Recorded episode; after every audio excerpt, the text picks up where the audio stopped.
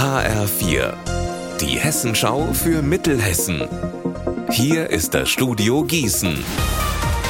Meti Verrösler, schönen guten Tag. Wie geht's weiter mit dem Waldbrand in Butzbach? Auf dem ehemaligen Militärgelände in der Wetterau war das Feuer ja gestern Abend an mehreren Stellen wieder aufgeflammt. Das ist leider auch jetzt aktuell der Fall. Dazu kommt, Hitze und Wind machen Probleme bei den Löscharbeiten und die könnten sogar noch bis Freitag andauern. Lea Schebaum, warum dauert das denn so lange? Naja, die Feuerwehr kommt mit dem Löschwasser nicht dahin, wo sie hin muss. Das liegt an der Munition, die da noch auf dem Gelände liegt. Die macht die Arbeit für die aktuell knapp 115 Einsatzkräfte ziemlich gefährlich. Deshalb ist auch der Kampfmittelräumdienst da mit vor Ort. Und auch das Wasser war zwischendurch knapp.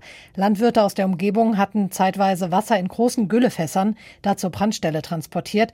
Außerdem zieht sich die Feuerwehr Wasser aus dem Butzbacher Freibad. Und die Feuerwehr hat jetzt ganz spezielle Löschroboter aus Niedersachsen angefordert. Die können nämlich näher an die Glutnester heran. Die Stadtwerke Marburg haben gute Erfahrungen mit Emil und Elisa gemacht. So heißen die zwei Elektrobusse, die seit 2021 im Einsatz sind. Jetzt wird die Flotte um zwei weitere MIDI-Busse mit Elektroantrieb erweitert. Anna Spieß, wie sieht denn die weitere Planung im öffentlichen Nahverkehr in Marburg aus? Also das Ziel der Stadtwerke ist es, bis 2030 möglichst klimaneutral zu sein. Die Flotte soll dann auf insgesamt 16 E-Busse erweitert werden. Das heißt, schon Anfang nächsten Jahres soll ein weiterer MIDI-Bus dazukommen.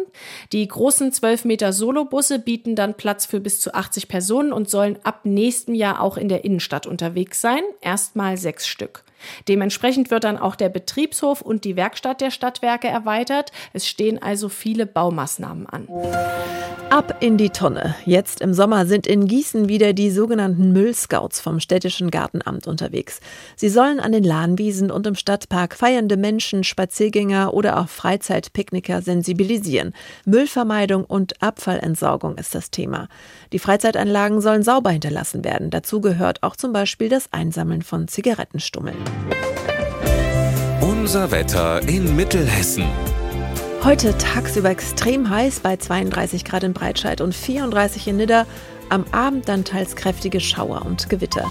Morgen etwas Abkühlung mit Temperaturen unter 30 Grad. Ihr Wetter und alles, was bei Ihnen passiert, zuverlässig in der Hessenschau für Ihre Region und auf hessenschau.de.